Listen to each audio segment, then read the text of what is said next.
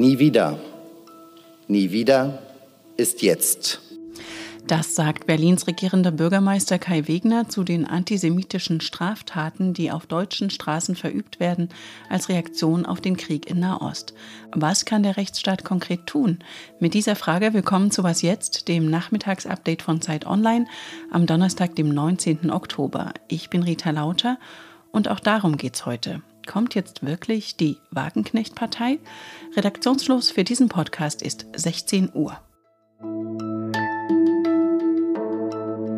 Anti-israelische Demos mit Ausschreitungen trotz Verboten, mehr als 170 Festnahmen, über 60 verletzte Polizisten, ein versuchter Brandanschlag auf eine Synagoge, zu dem jetzt auch die Generalstaatsanwaltschaft ermittelt. Das ist die Bilanz seit Beginn des neuen Kriegs im Nahen Osten allein in Berlin.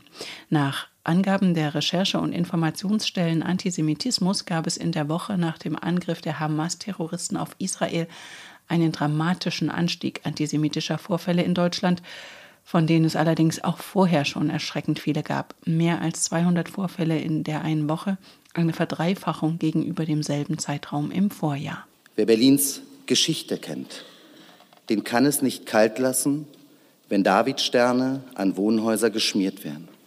Kai Wegner, der regierende Bürgermeister von Berlin, kündigte die volle Härte des Rechtsstaats und beschleunigte Verfahren für die Täter an. Der CDU-Politiker erinnerte aber auch daran, die arabischstämmigen Berlinerinnen und Berliner. Auch sie sind Brückenbauer und Mutmacher. Die allermeisten, mit denen ich in den letzten Tagen gesprochen habe, die sind genauso betroffen und voller Trauer und wünschen sich nichts mehr als Frieden sowohl auf unseren Straßen als auch im Nahen Osten. Die Hamas und ihr Terror versuchen diese Berlinerinnen und Berliner für ihre Zwecke zu missbrauchen. Aber das lassen wir nicht zu.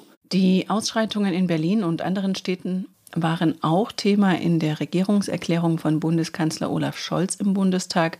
Auch er kündigte ein entschiedenes Vorgehen dagegen an. Die Versammlungsbehörden müssen klar sein und dürfen Versammlungen nicht zulassen, bei denen solche Straftaten anstehen, wo befürchtet werden muss, dass antisemitische Parolen gebrüllt werden, dass der Tod von Menschen verherrlicht wird und alles das, was wir hier nicht akzeptieren können. Es ist hier auch eine klare Kante gefragt und wir zeigen sie gemeinsam in Deutschland. Derweil ist Bundesverteidigungsminister Boris Pistorius nach Israel gereist, um über eine militärische Zusammenarbeit zu sprechen. Insbesondere dürfte es um Sanitätsausrüstung und Material für die Armee gehen. Und der oberste General der US-Streitkräfte im Nahen Osten hat nach ägyptischen Angaben Präsident al-Sisi in Kairo besucht. Ägypten hat sich nach US-Angaben dazu bereit erklärt, einige LKWs mit Hilfslieferungen für Zivilisten im abgeriegelten Gazastreifen durchzulassen. Lange hat sie damit kokettiert, Fans elektrisiert und die eigene Parteiführung erschreckt. Sarah Wagenknecht, eine der prominentesten Figuren der Linkspartei, will nun tatsächlich eine eigene Partei gründen. Das berichten mehrere Medien. Sie selbst hat es noch nicht verkündet, will aber offenbar am Montag ihr Projekt vorstellen. Was weiß man jetzt schon darüber und welche Folgen könnte das haben? Das beobachtet seit langem meine Kollegin Katharina Schuler. Grüß dich, Katharina. Hallo. Jetzt wurde erstmal ein Verein gegründet mit dem Namen BSW, Bündnis Sarah Wagenknecht für Vernunft und Gerechtigkeit. Wie dürfte sich das Bündnis denn jetzt inhaltlich positionieren? Also man kann sicher davon ausgehen, dass dieses Bündnis eben für alles steht, wofür auch Wagenknecht in den letzten Monaten und Jahren in der öffentlichen Debatte gestanden hat. Also sprich eine restriktive Migrationspolitik. Die ist bei ihr ja dadurch begründet, äh, dass sie eben sagt, wenn wir zu viel Zuwanderung haben, dann überfordert das den Sozialstaat und darunter leiden dann vor allem eben ärmere Menschen dann darf man sicher davon ausgehen, dass der Pazifismus eine große Rolle spielen wird, wobei sich bei Wagenknecht der Pazifismus eben auch mit einem nationalen Egoismus verbindet, denn sie lehnt ja nicht nur Waffenlieferungen, sondern auch Sanktionen gegen Russland zum Beispiel ab, weil sie eben auf der Position steht, wir brauchen billiges Öl und Gas. Da trifft sie sich übrigens mit der AfD. Dann wird ein weiterer inhaltlicher Bestandteil sicherlich eine umfangreiche Sozialpolitik sein, hoher Mindestlohn, hohe Renten. Da ist sie am ehesten bei ihrer eigenen Partei.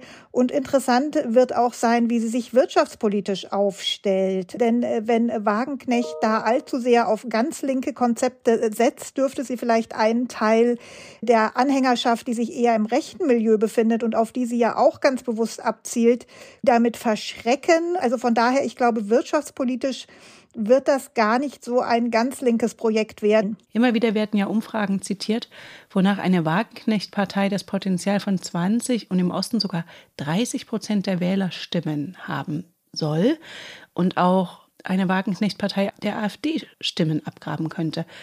Mal abgesehen davon, dass das natürlich jetzt sehr spekulativ ist, denn die Partei gibt es ja noch nicht mal, wäre das ein Gewinn für die Demokratie in Deutschland?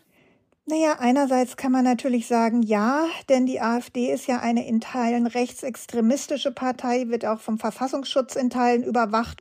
Das alles ist Wagenknecht natürlich nicht. Sie ist nicht rassistisch und insofern, wenn sie dann einen Teil dieses Wählerpotenzials abziehen könnte, wäre das möglicherweise ein Gewinn. Auf der anderen Seite darf man natürlich nicht übersehen, dass auch eine Wagenknecht-Partei eine in hohem Maße populistische Partei wäre, die vermutlich wenig Interesse an ganz konkreter Problemlösung, auch an Kompromissen hätte. Das hatte ja Wagenknecht auch bisher nicht in ihrer eigenen Partei.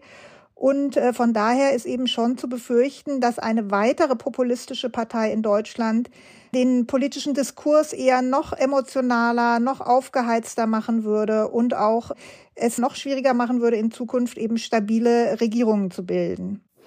Du hast jetzt ja auch schon Wagenknechts eigene Partei erwähnt.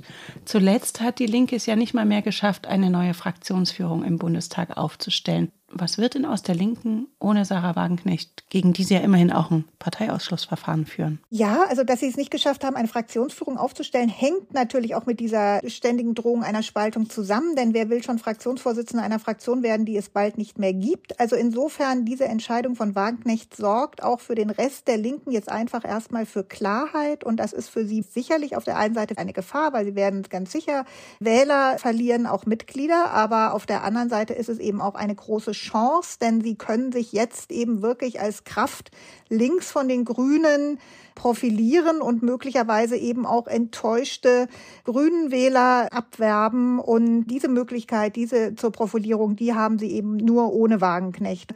Also jedenfalls viele in der Linken sehnen diesen Bruch geradezu herbei. Und deinen interessanten Kommentar dazu verlinke ich in den Show Notes. Danke dir, Katharina. Gerne.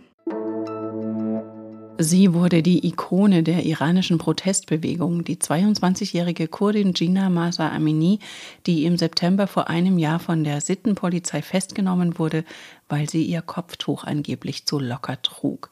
Kurz danach war sie tot. Das löste eine beispiellose Protestbewegung aus unter dem Slogan Frau, Leben, Freiheit. Die Sicherheitskräfte gingen brutal dagegen vor an ihrem ersten Todestag wurden Gedenkfeiern an ihrem Grab verhindert. Ihr Vater wurde vorübergehend festgenommen. Jetzt hat das Europaparlament entschieden, Gina Masa Amini erhält posthum den Sacharow-Preis für Demokratie und Menschenrechte.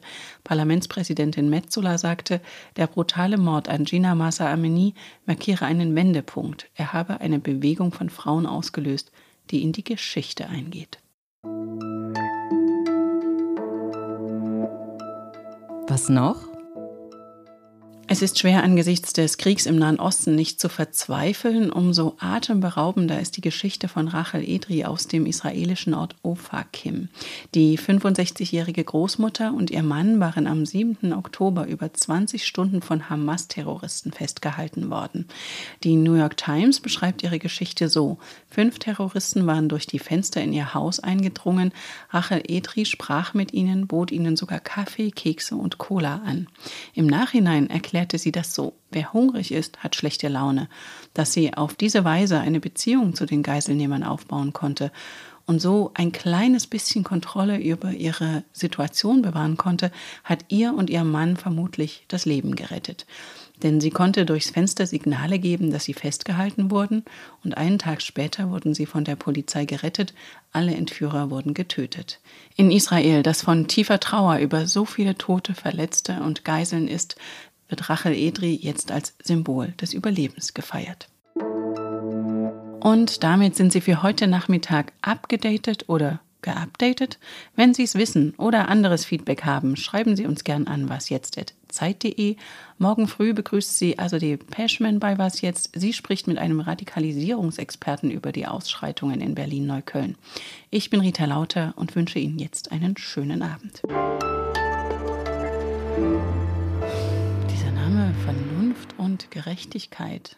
Mich erinnert es ja ein bisschen an die nationalkonservative Peace in Polen. Recht und Gerechtigkeit heißt die.